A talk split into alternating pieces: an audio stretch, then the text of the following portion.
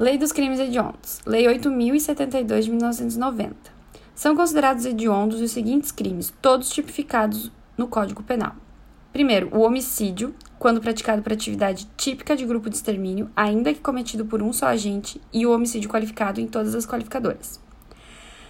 2. Lesão corporal dolosa de natureza gravíssima, do, do artigo 129, parágrafo 2, e lesão corporal seguida de morte, quando praticadas contra a autoridade ou agente descritos nos artigos 142 e 144 da Constituição Federal, integrantes do sistema prisional de forças da Força Nacional de Segurança Pública no exercício da função ou em decorrência dela, ou contra seu cônjuge, companheiro ou parente consanguíneo até o terceiro grau, em razão dessa condição.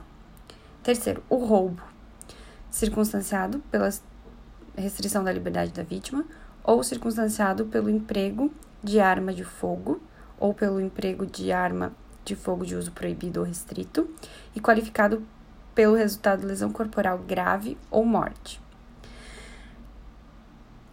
Extorsão qualificada pela restrição da liberdade da vítima, ocorrência de lesão corporal ou morte. Extorsão mediante sequestro na forma qualificada, estupro, qualquer das hipóteses, estupro de vulnerável. Epidemia com resultado morte, falsificação, corrupção, adulteração ou alteração de produto destinado a fins terapêuticos ou medicinais, favorecimento à prostituição ou outra forma de exploração sexual de criança ou adolescente ou vulnerável, furto, qualificado pelo emprego de explosivo ou de artefato análogo que cause perigo comum.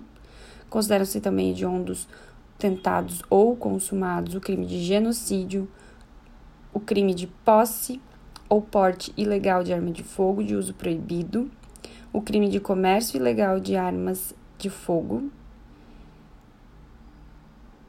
e o crime de tráfico internacional de arma de fogo, acessório ou munição previsto no artigo 18. O crime de organização criminosa, quando direcionado à prática de crime hediondo ou a ele equiparado.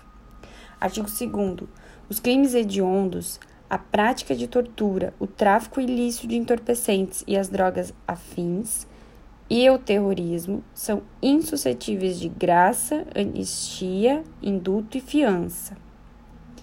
A pena do crime previsto nesse artigo será cumprida inicialmente em regime fechado.